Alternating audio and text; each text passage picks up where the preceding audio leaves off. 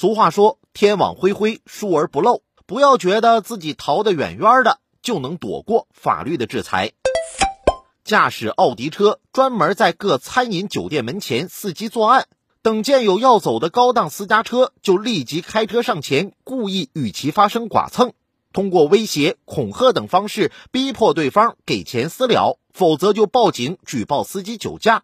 近日，哈尔滨市公安局巡特警支队机动一大队抓获涉嫌敲诈勒索罪被北京警方网上通缉、潜逃三年之久的逃犯樊某某。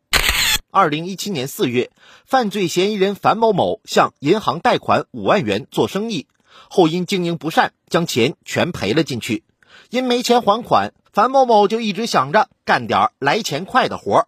二零一八年五月，樊某某的表弟打电话让他去北京。声称这里有活来钱快，原本一筹莫展的樊某某立马来了精神，风尘仆仆的赶到北京。到了之后，才发现其所谓的快活竟是碰瓷儿。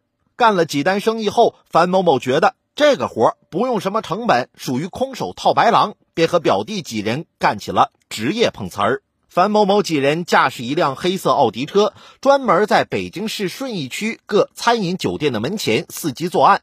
等见到有要走的私家高档车辆，就立即开车上前，故意与其发生剐蹭，通过威胁、恐吓等方式逼迫对方给钱私了，否则就报警举报司机酒驾。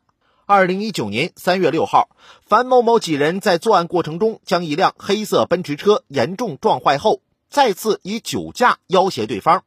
可万万没想到，被撞的奔驰车主称自己是来接朋友的，没有喝酒，并要求樊某某做出相应赔偿。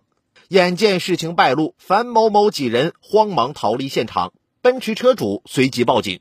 樊某某在得知其他几人被警方抓获，自己也被列为网上逃犯后，便开始了逃亡生涯。